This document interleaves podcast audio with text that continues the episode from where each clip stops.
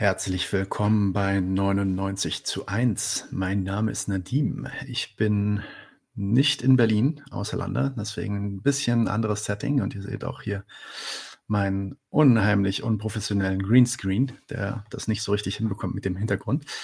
Ähm, aber ich äh, bin ja auch nicht so wichtig, denn unser Gast ist heute wichtig. Wir reden heute nämlich über äh, die Gesellschaft nach dem Geld, konkret über dieses Buch hier, erschienen im Papyrossa Verlag, Gesellschaft nach dem Geld, Arbeitszeitrechnung als Alternative.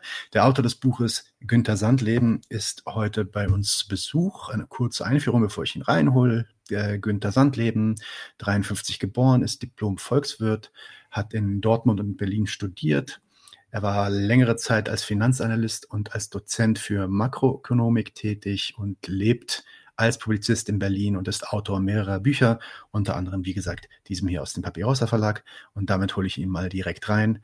Herzlich willkommen zu 99 zu 1, Günther. Schönen guten Tag, ja, danke.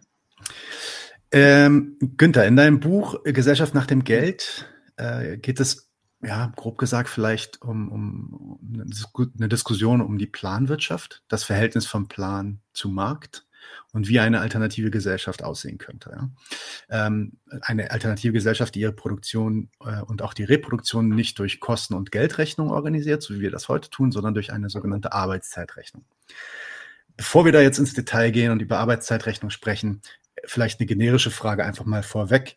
Normalerweise mag ich diese Frage nicht, weil die, ist, die kann man eigentlich jedem stellen. Aber ich finde das äh, dann doch nochmal interessant in diesem Kontext. Warum gerade jetzt ein Buch über die Planwirtschaft schreiben? Wie kamst du dazu und warum glaubst du, dass es gerade heute so wichtig wäre, das zu diskutieren? Äh, mehrere Gründe äh, kamen für mich in Frage. Zunächst die sich zuspitzenden Probleme.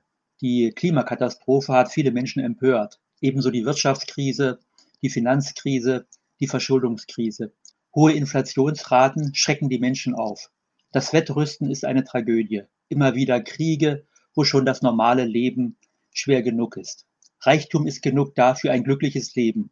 Ein Buch über die Möglichkeit und Notwendigkeit einer grundlegenden Alternative zu schreiben, lag also in der Luft. Wie stark das Bedürfnis nach einer Alternative ist, zeigt sich an der lebhaften Diskussion zur Planwirtschaft. Auch dies hat mich motiviert, und insbesondere hat mich motiviert, dass in dieser Diskussion manches doch ziemlich schief läuft. So bin ich mit den Ergebnissen der Marktsozialisten gar nicht einverstanden. Sie wollen die Märkte und Preise beibehalten. Ihr Planungsmodell ist sehr begrenzt. Es beinhaltet kaum mehr als die keynesianische Makrosteuerung. Manche orientieren sich auch an China. Eine starke Staatswirtschaft plus etwas mehr Planung ist keine wirkliche Alternative. Unzufrieden bin ich auch mit der bisherigen Diskussion über einen digitalen Sozialismus. Ich meine den Cybersozialismus. Die Cybersozialisten meinen, mit Hilfe von Big Data und künstlicher Intelligenz Preise unabhängig von Märkten berechnen zu können. Die Preisrechnung soll also bleiben, doch gerade die Preisrechnung weist schwere Mängel auf. Darüber schreibe ich im Buch. Die Cybersozialisten haben nämlich bislang kein überzeugendes Konzept vorgelegt, wie sie aus Big Data eine homogene Recheneinheit schaffen wollen. Soll diese Recheneinheit etwas Neues sein? Was wäre der gemeinsame Nenner? Oder ist diese Recheneinheit gar nicht neu und man setzt einfach nur die bisherige Preisrechnung fort? Die Wahl der Recheneinheit ist meines Erachtens der springende Punkt einer Planwirtschaft. Bleibt es bei der Preisrechnung, dann erschöpft sich die Alternative in einer Art Marktsozialismus. Die schlechte Wirklichkeit erhält nur einen anderen Namen. Über die Wahl der Recheneinheit habe ich längere Zeit nachgedacht und ich meine, da auch einiges herausgefunden zu haben. Auch das wollte ich in dem Buch schreiben. Die Alternative lautet Arbeitszeitrechnung statt Geld- und Kostenrechnung. Es genügt mir nicht, die Arbeitszeitrechnung abstrakt der Geldrechnung äh, gegenüberzustellen. Mir geht es dabei um den Nachweis, dass die Arbeitszeitrechnung keine Utopie ist, dass sie längst in den Betrieben praktiziert wird und dass sie in der Kostenrechnung auch verdeckt enthalten ist. Deshalb beschäftige ich mich äh, in dem Buch auch mit der betrieblichen Kosten- und Leistungsrechnung. Diese stimmt ziemlich Diese bestimmt ziemlich exakt die ähm, Selbstkosten einer Ware. Und warum sollte man nicht ebenso exakt die in einem Produkt äh, enthaltene Arbeit ermitteln können? Diese exakte Berechnung ist meines Erachtens möglich. Und das vielleicht Überraschende, diese arbeitszeitbasierte Rechnungslegung weist viele Vorteile gegenüber der heutigen Kostenrechnung auf. Die Effizienz ökonomischen Handelns halte ich für sehr wichtig. Eine arbeitszeitbasierte Planwirtschaft muss der kapitalistischen Ökonomie wirtschaftlich überlegen sein. Ansonsten ist ihr Untergang vorprogrammiert, so wie es den Staatswirtschaften ergangen ist. Ich gehe im Buch auf die These des Marktwirtschaftlers Ludwig Mises ein. Er schrieb vor 100 Jahren, und jetzt muss ich mal zitieren, wo der freie Markt, wo der freie Marktverkehr fehlt, gibt es keine Preisrechnung. Ohne Preisrechnung gibt es keine Wirtschaftsrechnung. Soweit Mises. Mises These von der Unverzichtbarkeit von Märkten und Preisen vernebelt bis heute die Diskussion über eine Alternative zum Kapitalismus. Diesen Nebel endlich zu beseitigen, dazu musste das Buch auch geschrieben werden. Dieser, dieser Nebel ist ja besonders interessant. Ich meine, es ist ja eigentlich ein Thema, was zentral war, auch in der Kritik der politischen Ökonomie von Marx und auch von Engels und eigentlich auch Kommunisten und Sozialisten seit jeher beschäftigt hatte, nämlich diese Frage, wie kann eine echte Alternative zum Kapitalismus aussehen? Wie, wie greifbar ist sie? Welche Fragen müssen da noch geklärt werden, ähm, auf dass wir diese befreite Gesellschaft möglich machen? Und interessanterweise scheint es ja wirklich heute so zu sein, auch bei der Linken vor allem, ähm, dass diese Fragen völlig außerhalb des Vorstellungshorizonts liegen. Also Geld, Markt, Kapital, das scheint alles so naturalisiert, dass sich halt heute kaum noch jemand überhaupt vorstellen kann, geschweige denn ernsthaft Forschung betreibt, wie eine Gesellschaft ohne Geld und ohne Märkte realisierbar sein könnten. Ich habe gerade gestern mit einem äh, Freund von mir gesprochen, der sich als Hardcore-Kommunist bezeichnet und als ich dann darüber geredet habe, dass hm. ja, okay, dann müssten wir jetzt eigentlich langsam mal anfangen, darüber zu reden, wie eine Gesellschaft ohne Geld aussieht. Also warum? Wir können ja auch wir können doch auch Geld haben in, im Kommunismus. ähm, mhm. ja, warum ist das eigentlich so? Warum fällt es uns heute wo wir ja eigentlich auch schon Technologie und Produktivkräfte so fortentwickelt haben wie noch nie, so schwer uns vorzustellen, dass man Gesellschaft nicht nur ohne Geld organisieren könnte, sondern sie unter Umständen sogar effizienter organisieren könnte ohne Geld. Ja, die, die Effizienz einer Gesellschaft nach dem Geld ist von zentraler Bedeutung, klar. Du sprichst die politische Linke an, die nur noch am Rande die Frage nach einer grundlegenden Alternative aufwirft. Nicht Preise, Geld und so weiter soll ja beibehalten werden. Soweit sie im Parlament vertreten ist, äh, verrennt sie sich völlig in der Tagespolitik. Leider gilt das auch für viele linke Kleingruppen jenseits des Parlaments.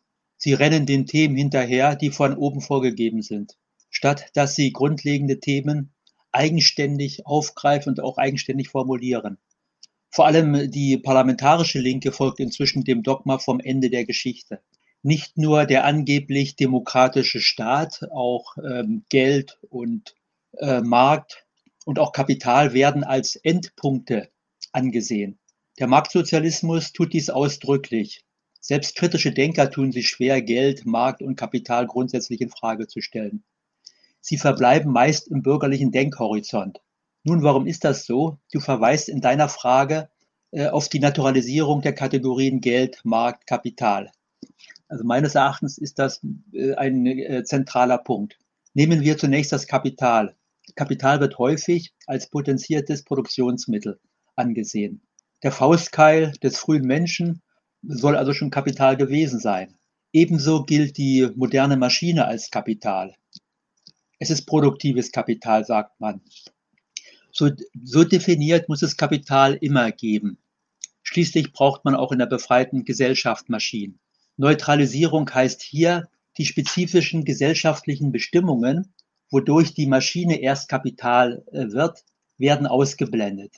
Sie verschwinden in der Gegenständlichkeit der Maschine. Naturalisierung bedeutet also, dass die spezifisch gesellschaftlichen Bestimmungen als Naturtatsache, als Naturbestände, als Naturtatsachen erscheinen. Der Kauf einer Maschine muss sich lohnen, sagt man.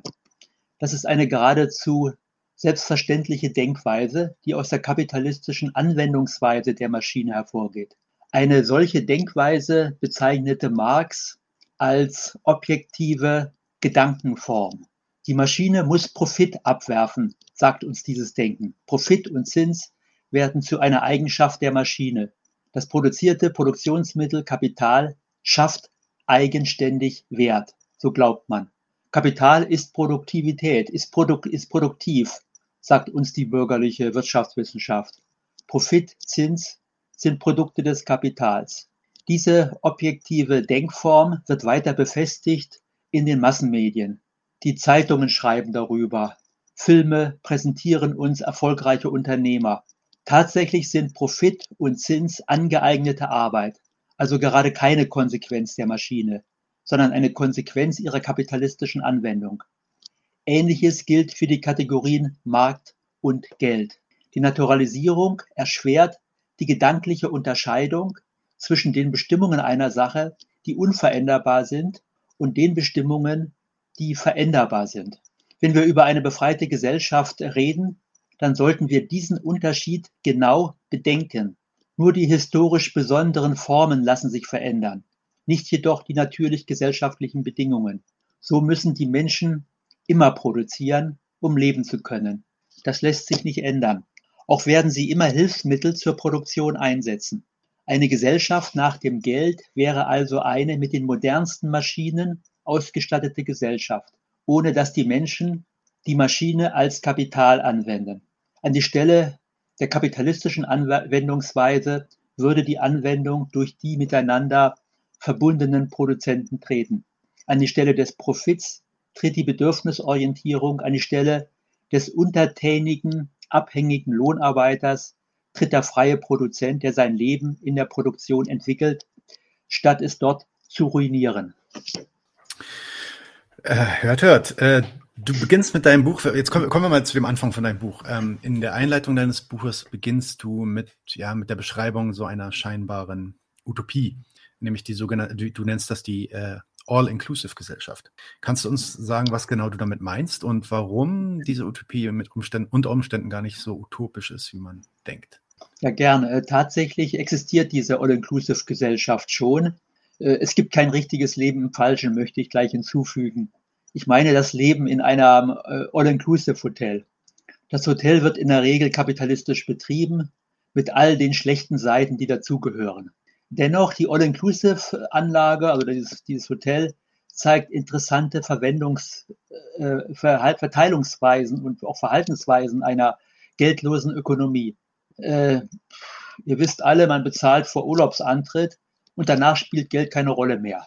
Der Urlauber erhält Zutritt zu einer kleinen Gesellschaft, die scheinbar kein Geld mehr kennt. Nun genießt man, ohne extra bezahlen zu müssen. Kein, Geld, kein Gast vermisst das Geld. Man entspannt sich gerade weil man das Geld vergessen hat. Diese kleine geldlose Ökonomie ist leer, ist sehr lehrreich. Zunächst, Geld braucht man nicht für die Verteilung von Konsumgütern. Der Swimmingpool steht bereit, ebenso die Sportanlagen und viele und vieles andere mehr. Wichtig ist äh, auch das Buffet. Jeder nimmt, was er braucht. Es gibt keine Zuteilung. Niemand nimmt mehr, als er braucht, denn am nächsten Tag stehen frische Speisen erneut zur Verfügung. Hamstern lohnt sich nicht. Keine Schwarzmärkte, auf denen gehandelt werden muss. Keine Preise, kein Geld. Kein Gedanke darüber, kann ich mir dies oder jenes noch leisten. All die Sachen sind ausreichend vorhanden. Jede nach seinen Bedürfnissen. Von dieser Verteilungsweise habt ihr vielleicht schon gehört. Sie wird mit einer befreiten, das heißt kommunistischen Gesellschaft in Verbindung gebracht. Auch Marx äh, schrieb darüber. Innerhalb der Begrenzungen der All-Inclusive-Anlage äh, gilt diese Verteilungsweise zumindest teilweise. Das Neue existiert bereits, nur muss es aus seiner Beschränktheit herausgeholt, das heißt allgemeiner, verallgemeinert werden. Noch eine zweite Erfahrung. Die kleine geldlose Ökonomie ist selbst dort vorhanden, wo die Speisen und Getränke aufbereitet oder produziert werden. In der Großküche ist nichts von Märkten Nichts von Ladenkassen oder Preisen zu sehen.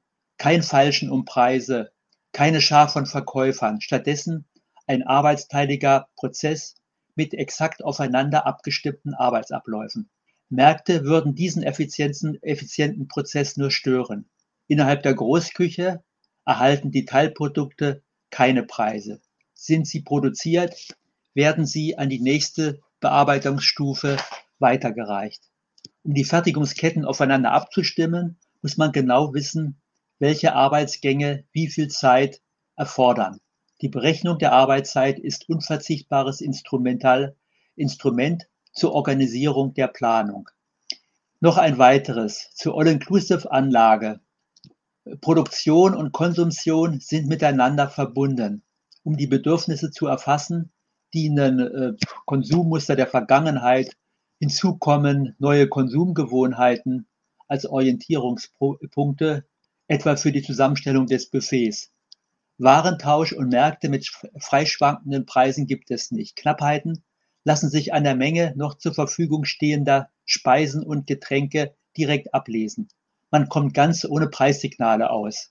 Nicht nur äh, im arbeitsteiligen Produktionsprozess, sondern auch hier bei der Verteilung der Konsumgüter. Falls ihr mal einen All-Inclusive-Urlaub macht, dann achtet doch bitte darauf. Die Preise werden euch nicht fehlen. Ebenso nicht das Geld. Auch nicht die Schar lästiger Verkäufer. Preise sind den Produkten äußerlich. Geld ist ungenießbar. Auf die Nützlichkeit der Dinge kommt es an. Und genau, und das würde ich jetzt versuchen, mal so ein bisschen herzuleiten, wie du das auch in dem Buch machst. Das allererste, was du äh, dir anschaust, ist im Endeffekt eigentlich die Frage, was Geld eigentlich ist ähm, und warum der Kapitalismus Geld braucht, beziehungsweise diese Preis- und Kostenrechnung äh, braucht. Ähm, und obwohl er diese Preis- und Kostenrechnung braucht, damit dann in, inhärent eigentlich schon ähm, so eine Arbeitszeitrechnung auch im Kapitalismus schon zur gängigen Praxis vieler kapitalistischer Unternehmen zählt eigentlich.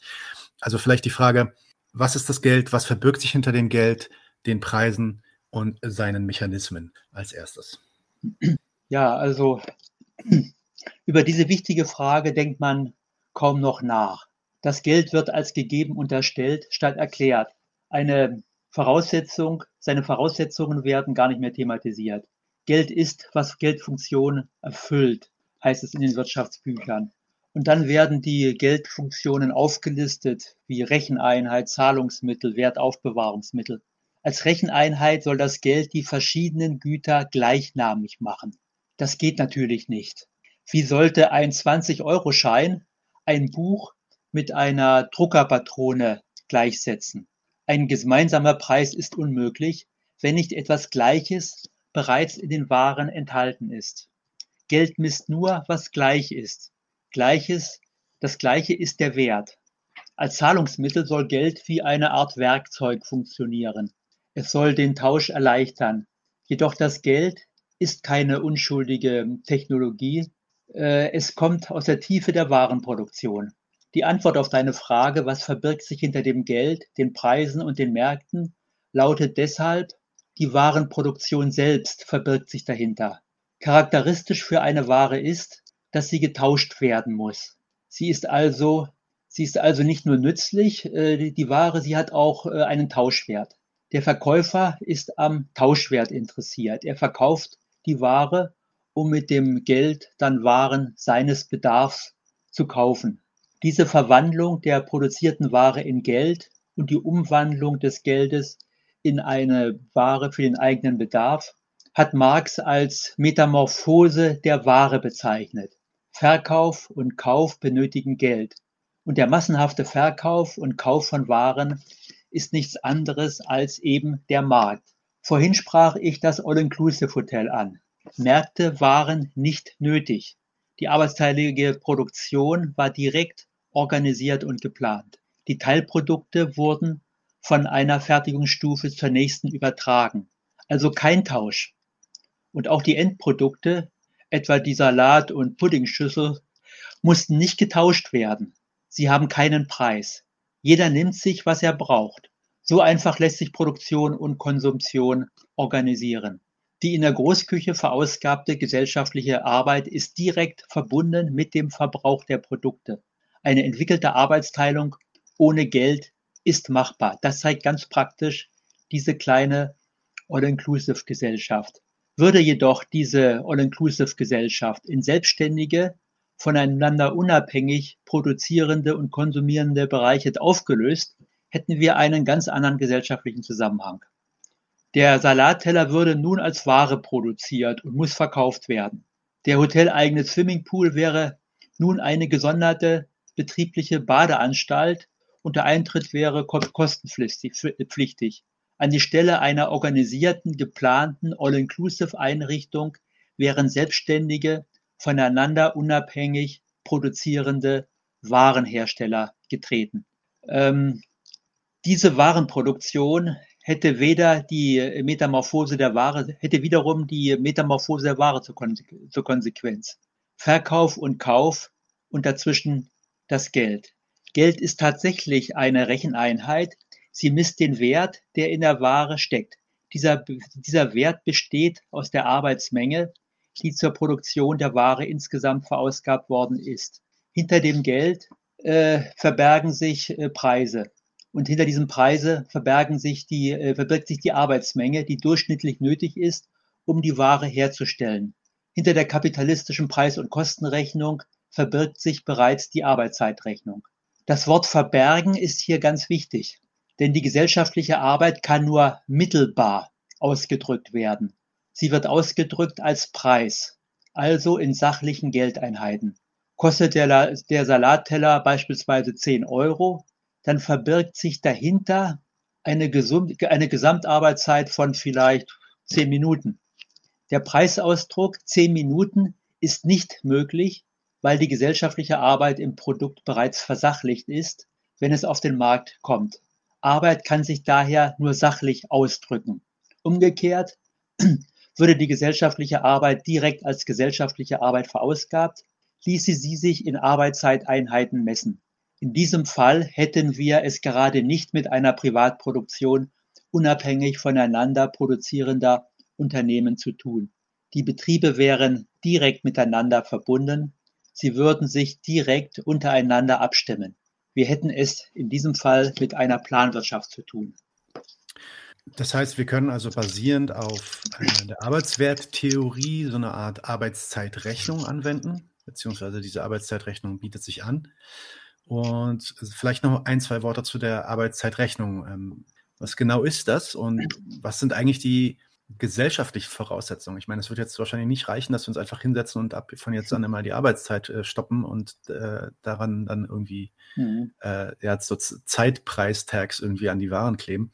Ähm, was sind die gesellschaftlichen Voraussetzungen, dass so eine Arbeitszeitrechnung überhaupt zu einer gesellschaftlichen Alternative werden kann? Ja, die gesellschaftliche Voraussetzung äh, sind, sind mehrere.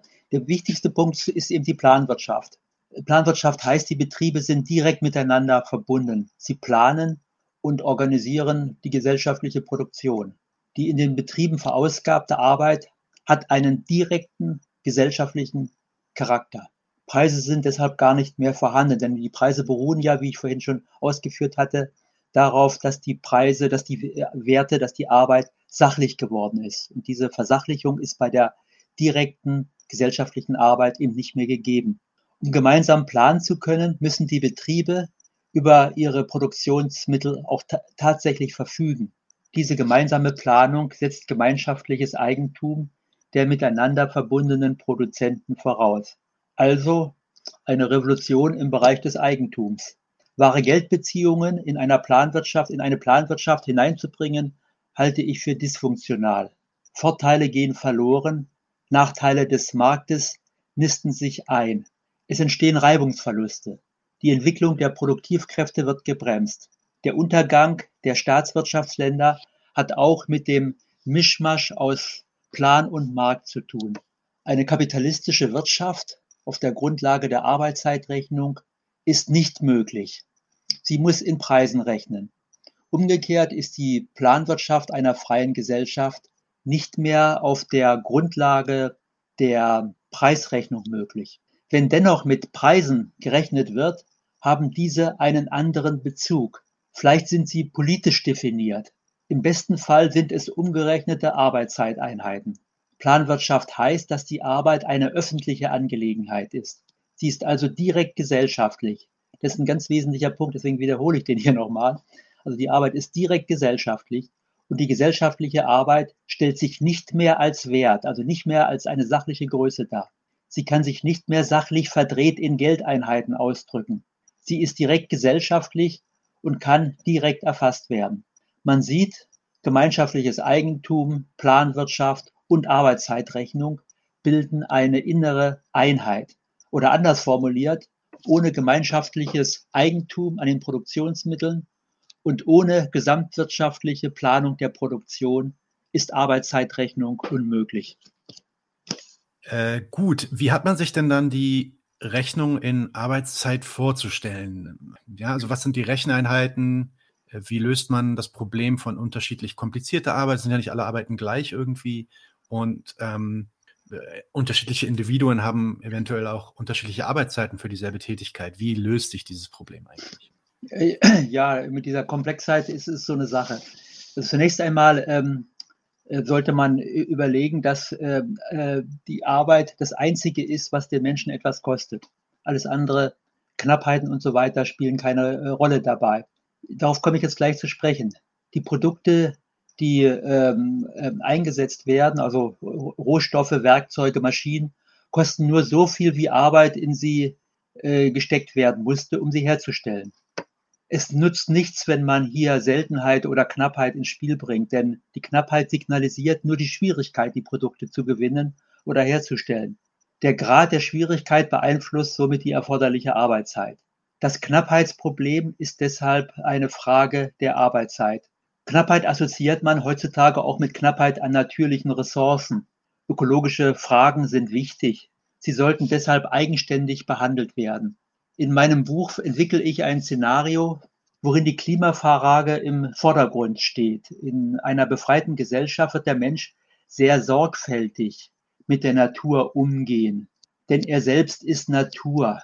Er steht in beständigem Stoffwechselprozess mit seiner äußeren Natur. Der befreite Mensch wird alles tun, diesen Stoffwechsel zu verbessern, statt ihn zu stören oder gar zu ruinieren. Unter diesen ökologischen Bedingungen ist Arbeit, wie gesagt, das Einzige, was den Menschen etwas kostet.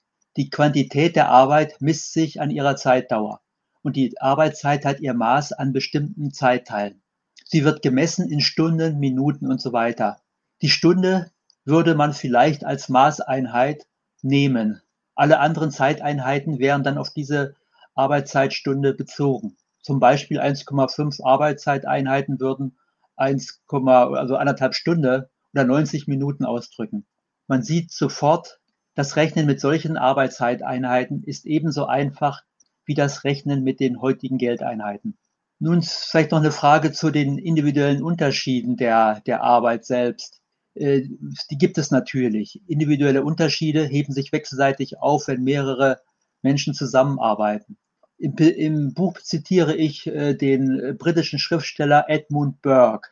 Den kennt heute niemand mehr, denn er hat also Ende des 18. Jahrhunderts bereits gelebt. Er war Pächter gewesen und in dieser Funktion als Pächter beobachtete er, dass eine kleine Zahl von vielleicht fünf Landarbeitern äh, dass in dieser kleinen Zahl sich die individuellen Abweichungen kompensieren.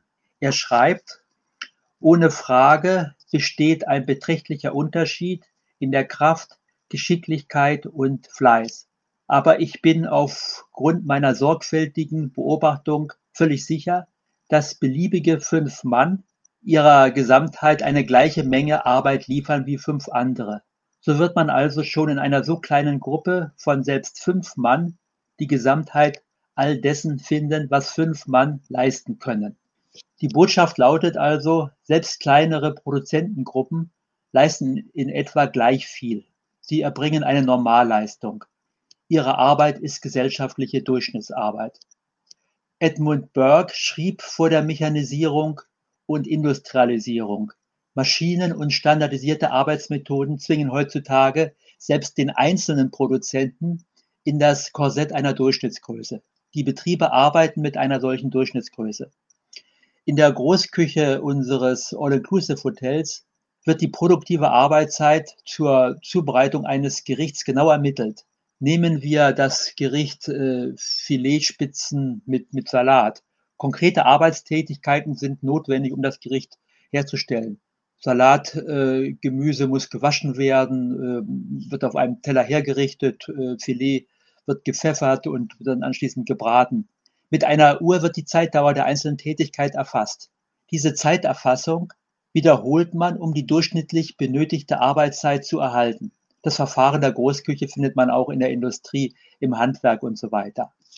Die äh, Quantifizierung unterstellt, dass verschiedene Tätigkeiten auf menschliche Arbeit ohne weitere Qualität reduziert worden sind.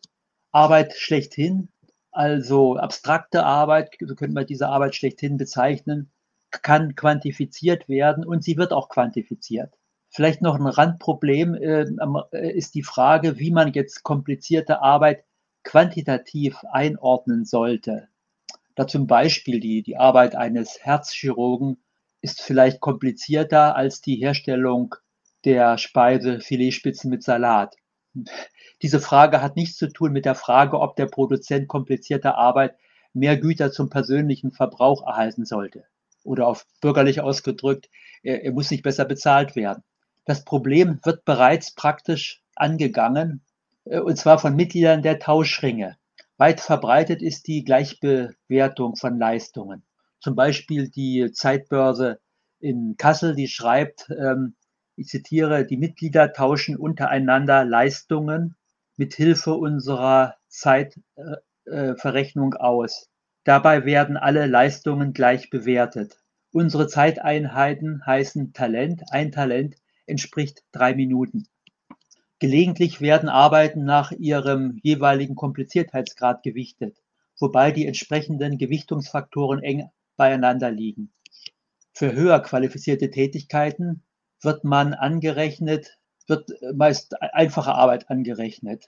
Allerdings ist die Spanne nicht so groß wie sonst üblich.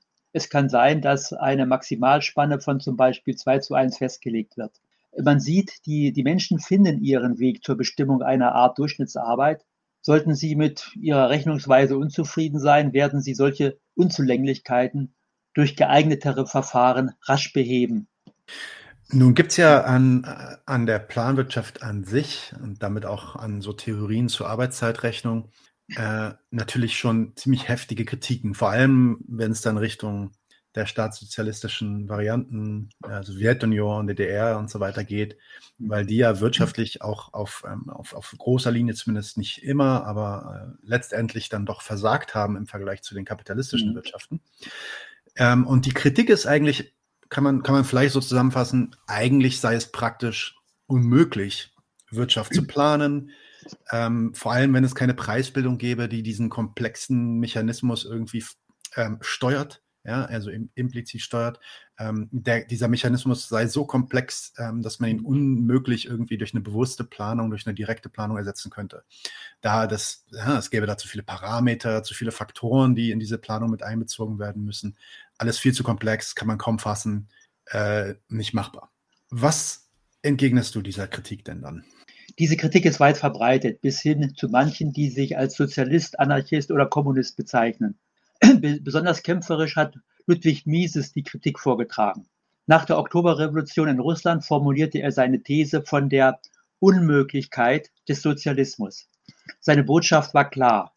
Der damalige revolutionäre Elan, etwas Neues aufzubauen, sollte gebrochen werden. Mises Prognose erwies sich als falsch. Die sowjetische Planwirtschaft überlebte ihn. Was war sein Argument? Äh, und da zitiere ich jetzt den Mises, ähm, wo der freie Marktverkehr fehlt, gibt es keine Preisbildung. Ohne Preisbildung gibt es keine Wirtschaftsrechnung. Nur unter einfachen Verhältnissen, meinte Mises weiter, in der Enge einer geschlossenen Hauswirtschaft würde die Wirtschaft ohne Geldrechnung funktionieren, nicht jedoch unter den Bedingungen einer modernen Großproduktion. Die Wirtschaftsrechnung kann nur eine Preisrechnung sein, meinte Mises dass, die, dass er die Arbeitszeitrechnung als Alternative ausschließt, hat zunächst mit seiner subjektiven Werttheorie zu tun. Danach stimmen subjektive Wertschätzungen und Knappheiten der Pre die Preise. Also äh, die subjektiven Wertschätzungen bestimmen die Preise. Das ist seine, seine These. Die Arbeit als Quelle des Werts kommt darin gar nicht vor. Diese Sichtweise ist sehr merkwürdig, wo doch die Arbeit das Einzige ist, die den Menschen etwas kostet. Dass er die Arbeit herausnimmt, hat sehr viel mit dem kritischen Potenzial der Arbeitswerttheorie zu tun. Denn diese Theorie weist nach, dass die Quelle des Werts die Arbeit ist. Daraus folgt Einkommen die nicht durch eigene Arbeit verdient worden sind, beinhalten die Aneignung von Arbeit anderer. Die Arbeitswerttheorie hat also die Ausbeutung aufgedeckt und Mises will diese Erkenntnis wieder zudecken. Seine subjektive Wertlehre ist voller Widersprüche. Wie soll aus subjektiven Wertschätzungen und Knappheiten eine, qualit eine qualitativ gleiche Werteinheit entstehen? Ihr erinnert euch äh, noch an den Cybersozialisten und meine Kritik daran. Auch hier ist das Problem nicht gelöst, wie aus den vielen Daten eine homogene Werteinheit entstehen kann. Dieser Zahlenfetischismus, Big Data und so, ist bei Mises der Marktfetischismus. Irgendwie soll der Markt aus heterogenen Informationen die homogene Werteinheit schaffen. Diese mysteriöse Transformation verrichtet bei Mises der Markt, bei den digitalen Sozialisten sind es die hochleistungsfähigen Computer, die das tun. Äh, eine Ironie ist es, dass Mises der Arbeitszeit vorwirft, sie würde an der Heterogenität der Arbeit scheitern.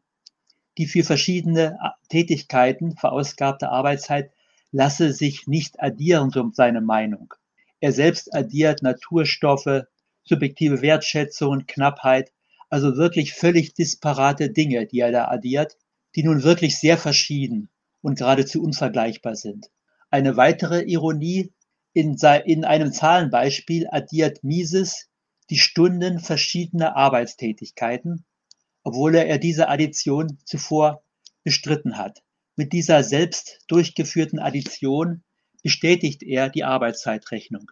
Die Addition von Zeiteinheiten unterstellt nämlich gleiche menschliche Arbeit. Noch ein Wort zur Komplexität der Wirtschaft und der Planung. Das ist ein ganz wichtiger Punkt, den du ja gerade äh, genannt hattest mit den Planwirtschaftsländern, die ja gescheitert sind. Äh, die kapitalistische Wirtschaft ist äh, tatsächlich sehr komplex. Finanzmärkte, Warenmärkte, Staatsinterventionen, Interessengegensätze, Spekulation und vieles andere mehr verkomplizieren diese Wirtschaft. Selbst die kommerzielle Seite äh, ist also, also ein riesiger äh, Faktor, der die Dinge verdunkelt, schwierig macht, verkompliziert. Und sobald diese kommerzielle Seite mit dem äh, aufgeblähten Finanz- und Staatssektor wegfällt, wird die Wirtschaft überschaubar. Ähm, man darf sich nur das nicht so vorstellen, dass jetzt äh, alles zentral geplant wird. Das wäre natürlich genau der, der falsche Weg.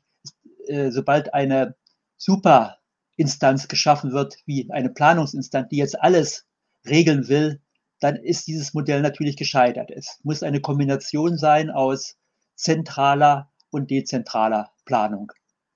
Dass die Arbeitszeit, äh, dass die Arbeitsteilung effizient geplant und organisiert werden, werden kann, zeigt die betriebliche Organisation und Planung selbst schon.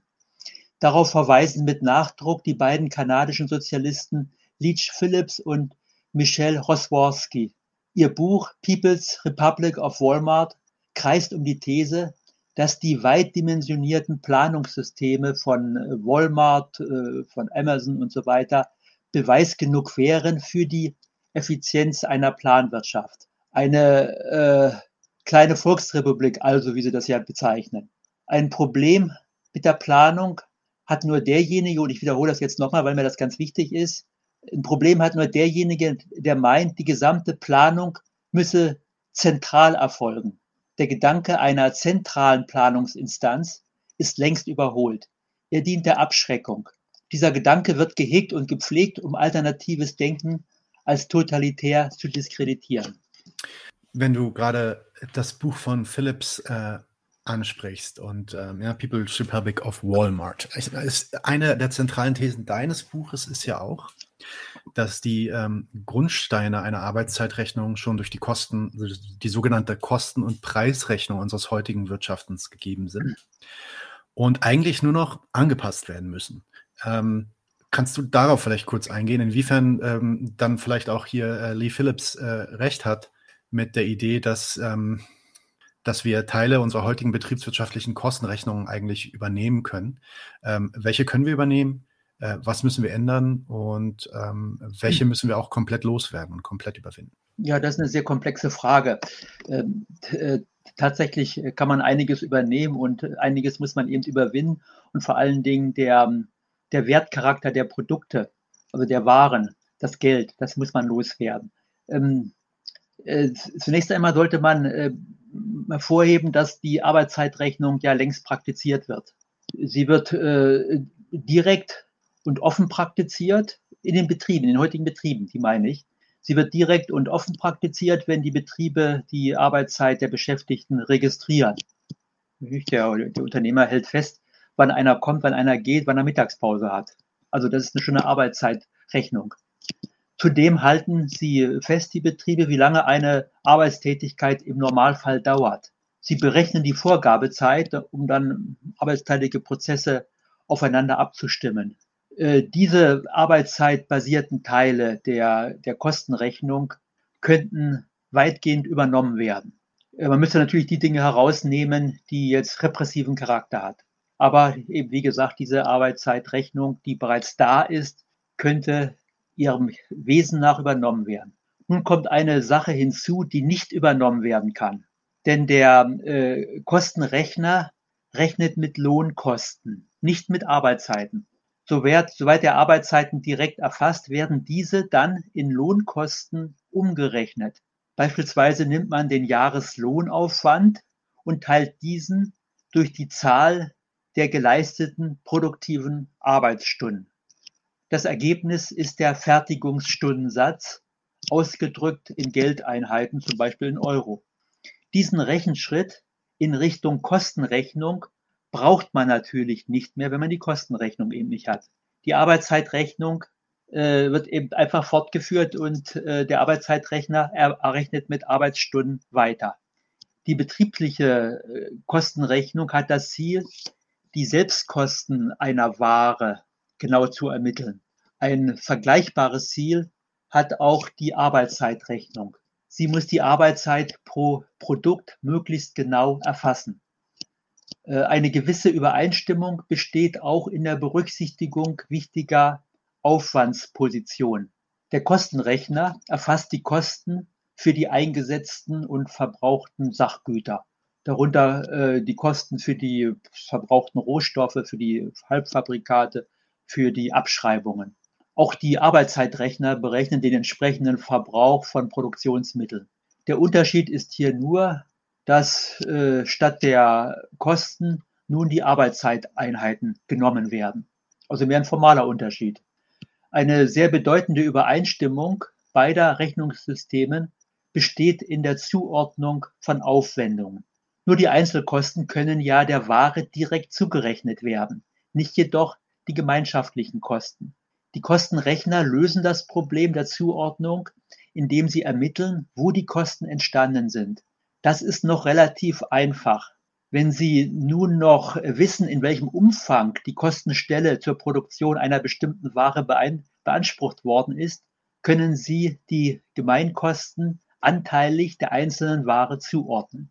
Die Kostenrechner haben recht genaue Verfahren für die Zuordnung der Gemeinkosten entwickelt. Sie mussten das tun, weil der Unternehmer großes Interesse hat zu wissen, mit welcher Ware er den größten Profit machen kann. Dazu ist eine möglichst genaue Zuordnung aller Kosten erforderlich. Diese entwickelten Verfahren können die Arbeitszeitrechner einfach übernehmen. Äh, nur wenn sie einfach mit Kosten, nur dass sie dann eben äh, nicht mehr mit Kosten, sondern mit Arbeitszeiteinheiten rechnen. Man sieht, mit der Kostenrechnung wurde zugleich die Arbeitszeitrechnung fortentwickelt, und zwar genau dort, wo es um die Zuordnung der gemeinschaftlichen Kosten geht. Ein Verfahren der Kostenrechnung muss jedoch komplett über Bord geworfen werden. Die Art und Weise der Erfassung von Arbeitsaufwendungen. Man beachte hier den Unterschied. Die Kostenrechner erfassen nur die Lohnkosten. Das ist aber viel weniger, weil die Lohnabhängigen viel mehr, bei den Lohnabhängigen viel mehr Arbeit abverlangt wird. Diese Mehrarbeitszeit bleibt unberücksichtigt. Dem Kostenrechner bleibt Folgendes verborgen. Indem der Unternehmer Arbeitskräfte kauft, verfügt er über die Wertquelle Arbeit. Die Arbeit schafft einen größeren Wert, als der Kauf gekostet hat. Die Lohnabhängigen werden mit dem viel kleineren Lohn abgespeist. Daraus folgt, ihre Arbeitszeit wird nur teilweise bezahlt ein Beispiel. Nimm an, die, äh, der Arbeitstag hat acht Stunden. Beträgt die bezahlte Arbeitszeit zwei Stunden, dann wurden sechs Stunden mehr Arbeit geleistet. Äh, diese unbezahlten sechs Stunden sind die Quelle des Profits. Die fehlerhafte Erfassung liegt doch hier auf der Hand. Der Kostenrechner berücksichtigt in, der, berücksichtigt in, der, äh, in den Lohnkosten nur die zwei Stunden bezahlte Arbeit, nicht jedoch den tatsächlichen achtstündigen Arbeitstag. Die Arbeitszeitrechnung ist hingegen eine Vollzeitrechnung. In ihr würde die insgesamt verausgabte Arbeitszeit erfasst. Noch ein abschließender Punkt. Die äh, Kostenrechnung enthält viele Posten, die nichts oder auch rein gar nichts mit der Produktion von Waren zu tun haben. Dazu gehören Zins, Pacht, Miet- und Lohnkosten. Hinzu kommen die verhältnismäßig hohen Managerbezüge. Diese Kleptokratie wird ideologisch verdeckt mit dem Bekenntnis, jedem, jedes Einkommen entspräche einer etwa gleich großen Produktionsleistung. Arbeitszeitrechner würden solche kleptokratischen Elemente sofort aufdecken. Arbeitsaufwendungen würden nur so weit berücksichtigt, wie sie tatsächlich zur Produktion beitragen. Und damit hast du ja auch schon so ein bisschen diese Ineffizienzen angesprochen. Ne? Also, dass, dass die, ähm, die gegenwärtige Kosten- und Preisrechnung zum Beispiel ähm, in die Kosten auch immer, weiß nicht, die Miete von, von dem Fabrikgebäude irgendwie mit einbeziehen muss. Und ähm, damit, damit halt sich eine gewisse Ineffizienz ergibt, der die Arbeitszeitrechnung überlegen wäre. Kannst du darauf noch mal ein bisschen eingehen? So, was sind die verschwenderischen Elemente, die, die ineffizienten Elemente dieser Kosten- und mhm. Und inwiefern äh, wäre die Arbeitszeitrechnung da überlegen? Ja, gerne, ja. Die heutige Kostenrechnung ist, ist ich habe es schon gesagt, eine Bereicherungsrechnung. Die steht im Dienste des Profits, mal ganz salopp ausgedrückt. Äh, bestreitet die Betriebswirtschaftslehre auch gar nicht. Sie ermöglicht, also diese Bereicherungsrechnung ermöglicht eine, eine Vielzahl von Einkommen, die nicht auf eigener Arbeit beruhen. Ihre Effizienz äh, wird durch diese Rahmenbedingungen eingeschränkt. Also die, die Kostenrechner können nichts dafür, wenn die Verhältnisse eben so sind. Sie operieren nur in diesen Rahmenbedingungen.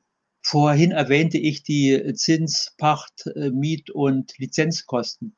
Sie gehen in die Kostenrechnung ein, obwohl sie nichts, und zwar rein gar nichts zur Produktion beigetragen haben. Solche Scheinkosten dienen der Bereicherung. Und damit hätten wir schon einen Schwachpunkt der Kostenrechnung. Sie rechnen mit Kosten, die eben Scheinkosten sind. Auf der anderen Seite haben wir die Untererfassung von Aufwendungen. Ich erwähnte vorhin die, die Lohnkosten. Nur die bezahlte Arbeit geht in die Kostenrechnung ein. Die nicht bezahlte Arbeit, das heißt die Mehrarbeitszeit, äh, wird gerade nicht als äh, Aufwand erfasst. Sowohl die, die Scheinkosten als auch die Untererfassung von Arbeitsaufwendungen führen zu Effizienzverlusten.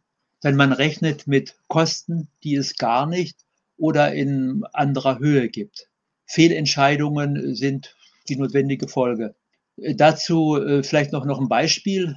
Äh, nehmen wir an, es könnte eine neue Technologie, zum Beispiel eine neue Maschine eingeführt werden. Der Kostenrechner sagt, der Einsatz lohnt sich erst dann, wenn die zusätzlichen Sachkosten kleiner sind als die eingesparten Lohnkosten. Denn nur bei niedrigeren Selbstkosten wächst die Profitspanne. Der Arbeitszeitrechner sagt, Profit kenne ich nicht. Die Lohnkosten, das heißt die bezahlte Arbeit, interessiert mich auch nicht. Wichtig ist nicht die eingesparte, die eingesparte, die vergütete Arbeitszeit, sondern die insgesamt eingesparte Arbeitszeit. Der, Staat, der äh, tatsächliche Spareffekt der Maschine ist bedeutend größer, als du Kostenrechner behauptest. Deshalb sollte die Maschine schon eingesetzt werden, wenn ihr Einsatz mehr Arbeitszeit einspart, als ihre Produktion, also als die Produktion der Maschine verursacht hat. Also wenn die Arbeitszeit insgesamt gesenkt werden kann. Und meiner Ansicht trifft nur der Arbeitszeitrechner die richtige Entscheidung. Unter dem Gesichtspunkt der Wirtschaftlichkeit ist also die Arbeitszeitrechnung der Kostenrechnung überlegen. Ja, ja, okay. Ähm, ich meine, wir haben jetzt verstärkt eigentlich, auch deine Erörterungen ähm, waren verstärkt auf diese mikroökonomische äh, Ebene ähm, und hat sich mit mikroökonomischen Rechnungen befasst, also Rechnungen tatsächlich innerhalb eines mhm. Betriebs. Ähm, die, die, und da kommt auch schon wieder die nächste Kritik vielleicht von äh, Kritikern dieser Arbeitszeitrechnung. Wie lässt, ließe sich denn diese Arbeitszeitrechnung auf, auf eine Gesamtwirtschaft anwenden? Wird dann nicht letztendlich die Komplexität dieses gesamtwirtschaftlichen Systems, also zum Beispiel, weiß ich nicht, eine, eines, eines Landes äh, wie Deutschland, nicht letztendlich wirklich zu groß, um sie mit Arbeitszeiterfassung und Rechnung tatsächlich zu organisieren? Ja, die, diese Komplexitätsfrage, die ist natürlich immer wieder wichtig und sie ist einfach auch ja. Äh, sehr zentral. Ich hatte ja vorhin schon erwähnt, dass es ähm, dass die kommerzielle Seite eben die Komplexität der, der Wirtschaft erhöht, eine Erhöhung, die eigentlich gar nicht äh, notwendig wäre. Ähm, aber ich will nochmal noch mal äh, eine Sache, die mir ganz wichtig erscheint, nochmal herausstellen. Ähm, äh, die Ko Komplexität eines gesamtwirtschaftlichen äh, Systems erscheint nur denen als zu groß, die sich die, die Wirtschaft als zentralverwaltungswirtschaftliches Monstersystem vorstellen. Ja, ja. ja, also selbst wenn man die kommerzielle Seite rausnimmt, wenn also alles zentral geplant werden würde, bis ins Kleinste, da hätten wir in der Tat ein Monstersystem und das kann nicht funktionieren. Ähm, wir hätten dann also so eine Art Befehlswirtschaft, wie es ja dann auch so bezeichnet wird, also eine Kommandowirtschaft über die Wirt über ja, eine, eine Kommandogewalt über die Wirtschaft. Äh, eine, eine, ein solches Monstersystem, eine, ein solches Kommando würden sich die Menschen nicht gefallen lassen. Äh, die Wirtschaft würde im Bürokratismus erstickt werden. Sie wäre wenig effizient. Sie wäre das Gegenteil einer befreiten, selbstbestimmten Gesellschaft. Die als Betrieb assoziierten Produzenten führen die Arbeitszeitrechnung zunächst für ihren kleineren Bereich selbst durch. Die Betriebe stehen in Verbindung mit gleichartigen Betrieben, mit Zulieferern und Abnehmern. Heute ist das schon auch schon so der Fall. Doch das Privateigentum und die Konkurrenz erschweren die Verbindung. Eine gemeinschaftliche Organisation ist unmöglich. Jedes Unternehmen ist eine selbstständige Einheit. Geheimhaltungspflicht, Täuschungsmanöver, Tricksereien und dergleichen sind die Konsequenz. Die, die neue Planökonomie kennt diese Abschottung nicht. Die Produktion ist nicht mehr eine private, sondern von vornherein eine öffentliche Angelegenheit. Die kapitalistische Geheimhaltung existiert nicht mehr. Die Betriebe können direkt miteinander kooperieren, sich beraten, über mögliche Schwierigkeiten diskutieren, um diese Schwierigkeiten dann abzustellen. Gleichartige Betriebe ermitteln für eine Produktart die branchendurchschnittliche Arbeitszeit. Die Rechnung ist sehr simpel. Die von den Betrieben insgesamt ermittelte Arbeitszeit wird durch die Anzahl der Produkte äh, dividiert und so hält man einfach die Arbeitszeit pro Produkt. Soweit ökonomisch sinnvoll werden die Betriebe ihre Produktion auch organisieren und planen. Durch das gemeinschaftliche Eigentum sind sie mit allen Betrieben gemeinschaftlich und gesellschaftlich direkt verbunden. Ihre Organisation und Planung erhält von vornherein eine äh, gesamtwirtschaftliche Dimension betriebliche und überbetriebliche, dezentrale und zentrale Planung bilden eine Einheit. Diese Einheit der Planung sollte nicht gebrochen, sondern im Gegenteil organisiert und umgesetzt werden. Diese gesamtwirtschaftliche Dimension nimmt auch die Arbeitszeitrechnung ein.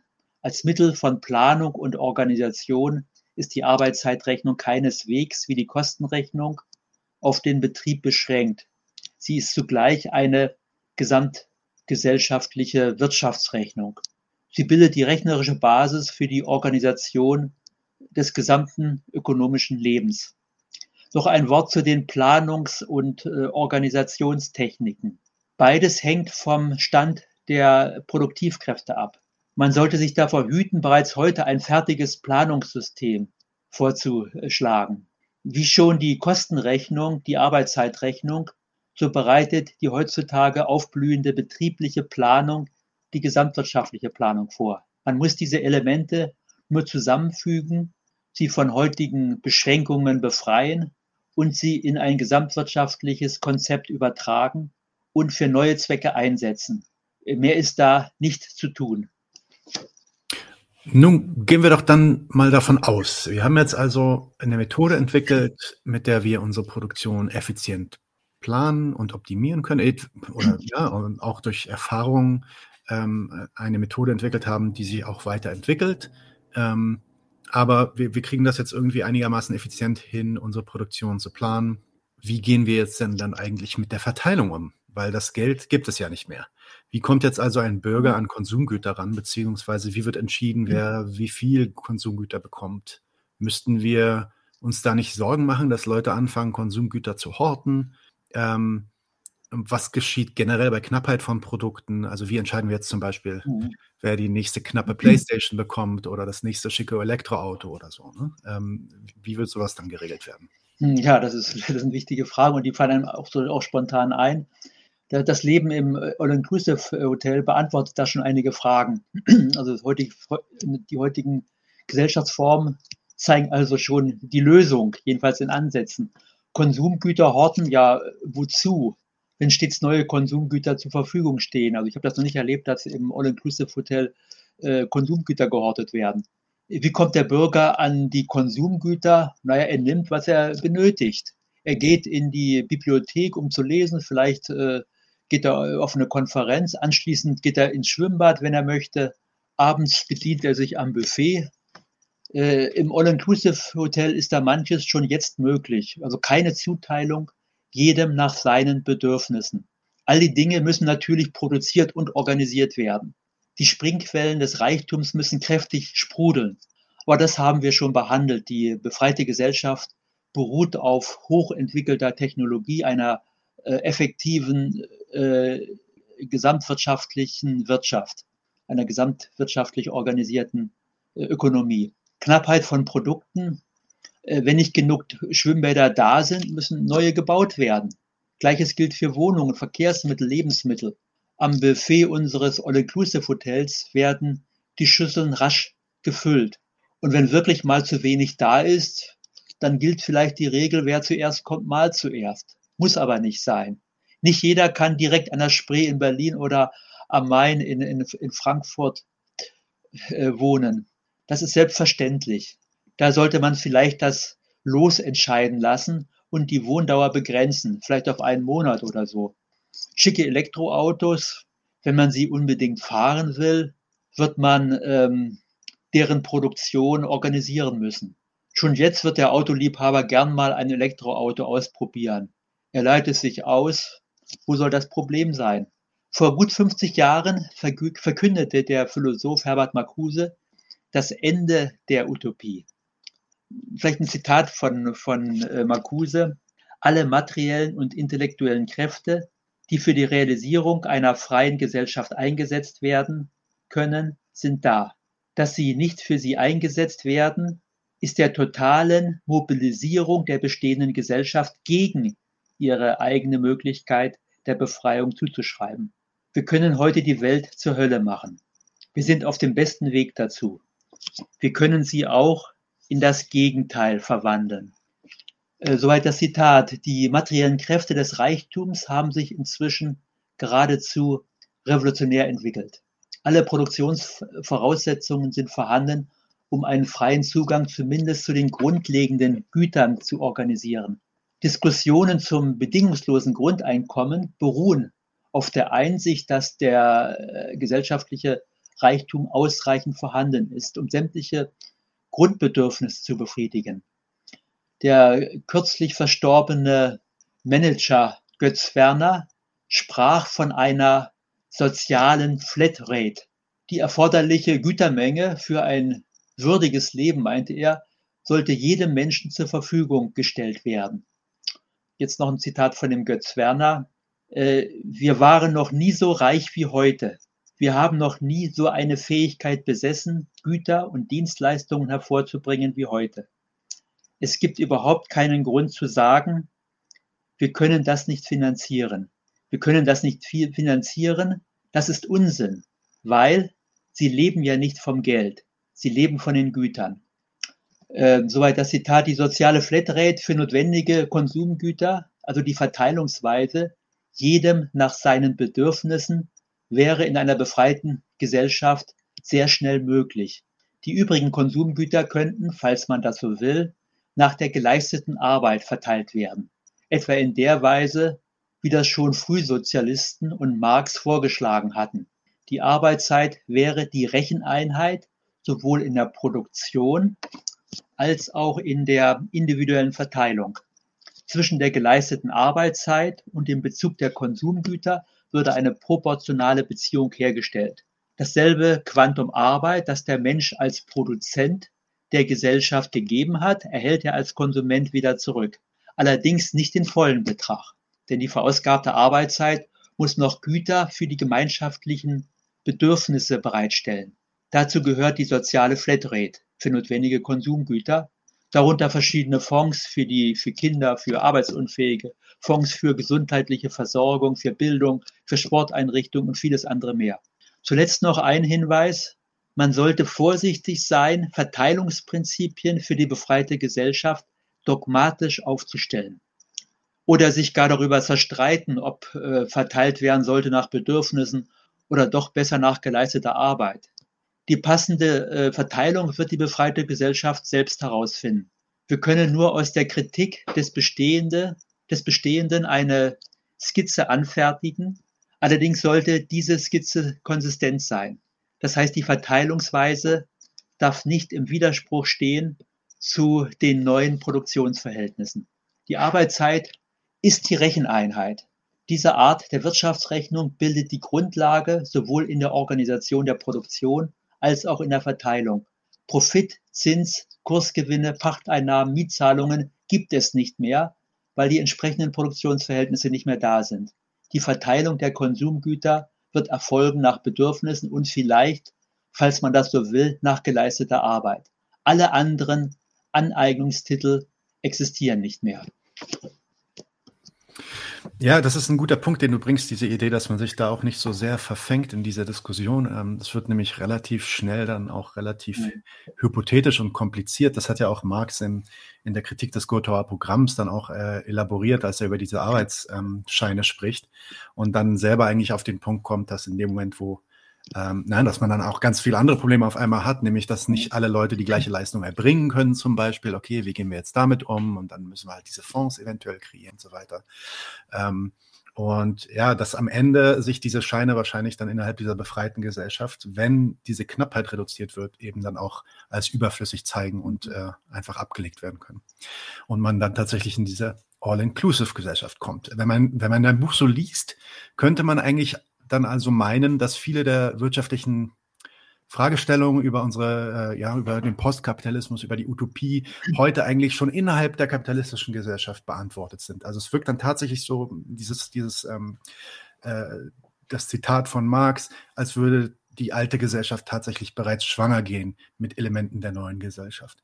Und der einzige Grund, das ist auch dein Marcuse-Zitat von gerade mhm. eben, warum diese Möglichkeiten der fortentwickelten Produktivkräfte nicht vollends zu unserem Wohlstand äh, genutzt werden können, liegt in diesem engen Korsett der kapitalistischen Marktwirtschaft und der Produktionsbeziehungen, mhm. in dem der Geld auch dann als der Schleier quasi über die gesellschaftlichen Zusammenhänge unserer Produktion steht. Jetzt vielleicht eine weitergehende Frage als letzte Frage, bevor wir dann jetzt auch zum Schluss kommen. Ist es denn tatsächlich so, wie, wie das mir scheint, dass hier wirklich alle großen Fragen schon beantwortet sind? Oder kannst du dir noch so ähm, offene Fragen und Forschungsbereiche denken, identifizieren, denen sich auch Marxisten und kommunistische Ökonomen vielleicht noch widmen müssten? Ja, äh, zunächst einmal nochmal, also das bestätigen, was, was du gerade in deiner Frage angedeutet hast. Die alte Gesellschaft, die geht tatsächlich schwanger mit den Elementen der neuen Gesellschaft. Ich habe es ja an verschiedenen Punkten auch ausgeführt. Alles ist längst da, was für eine geldlose Planwirtschaft erforderlich ist. Die digitale Revolution drängt inzwischen mit voller Kraft in Richtung einer durchgängigen Digitalisierung aller Wirtschaftsabläufe. Selbst Zulieferbetriebe und äh, Abnehmer werden äh, unter heutigen Bedingungen schon äh, eingeschlossen. Man versucht es zumindest. Man wird es nicht schaffen, weil eben das Privateigentum äh, dazwischen steht. Äh, so schafft die kapitalistische Produktionsweise äh, immer weitere Voraussetzungen für die geldlose Planwirtschaft. Diese neuen technischen Möglichkeiten haben die jüngste Planungsdebatte so richtig in Schwung gebracht. Es stimmt, alle großen Fragen zur Beschaffenheit einer befreiten Gesellschaft äh, sind nach meiner Ansicht äh, beantwortet.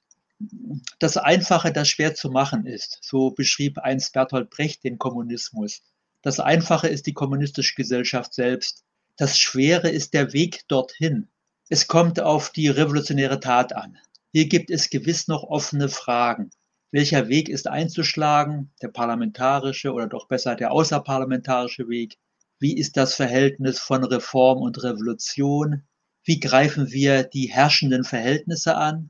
Mit welcher Strategie sollten wir in die Klassenkämpfe intervenieren? Welchen Stellenwert haben Massenstreiks, Parteien und Räte? Wie gehen wir mit der Gewalt, der Propaganda und den Lügen der Herrschenden um? Was setzen wir dem entgegen? Die Umwälzung will nicht nur gut durchdacht sein, vor allem muss sie praktisch vorangetrieben werden. Und da gibt es noch viele offene Fragen. Ja, exzellent. Vielen Dank für dieses äh, Schlusswort, Günther. Nochmal für alle, das Buch heißt äh, Gesellschaft nach dem Geld. Ähm, Arbeitszeitrechnung als Alternative, erschienen im Papirossa Verlag. Äh, Günther, herzlichen Dank, dass du hier bei Gerne. uns warst. Es hat äh, sehr viel Spaß gemacht. Ähm, hoffentlich kommst du uns auch bald mal wieder besuchen. Du hast ja noch viele andere Bücher geschrieben, zu denen wir dich dann auch gern äh, noch befragen wollen würden, wenn wir die Zeit äh, gemeinsam finden. Gern, ja. Und damit äh, würde ich mich auch verabschieden. Vielen Dank an alle Zuhörer, an alle Zuschauer und äh, bis bald. Leute, wir brauchen eure Hilfe. Wenn euch dieses Video gefallen hat, klickt auf Like, abonniert den Kanal und vergesst nicht das Glöckchen zu drücken, damit ihr benachrichtigt werdet, wenn wir neuen Content droppen. Außerdem solltet ihr uns überall folgen, wo wir verfügbar sind. Das ist Facebook, Instagram, Twitter und Twitch. Und wenn wir irgendwelche Ankündigungen machen oder Posts, dann shared, was das Zeug hält. Gebt uns all eure Liebe. Wir haben mittlerweile ziemlich signifikante Kosten. Wenn ihr es euch irgendwie leisten könnt, unterstützt uns doch auf Patreon. Dann kommt ihr auch in den Genuss verschiedener Vorteile, wie zum Beispiel Zugang zu unserer Discord-Community oder Zugang zu den ultrageheimen Patreon-Episoden, die wir dort posten. Außerdem könnt ihr uns natürlich auch über PayPal Spenden zukommen lassen. Außerdem haben wir mittlerweile einen eigenen Online-Shop. Das heißt, wenn ihr euch immer noch fragt, was ihr euren Lieben zu Weihnachten, Ostern oder sonst wie schenken könnt, geht dorthin und kauft duftes Merch. Alle Links dazu hier in der Beschreibung oder auch auf unserer Webseite 99zu1.de. Vielen Dank fürs Dabeisein, danke für die Unterstützung und wir sehen uns in diesem Theater.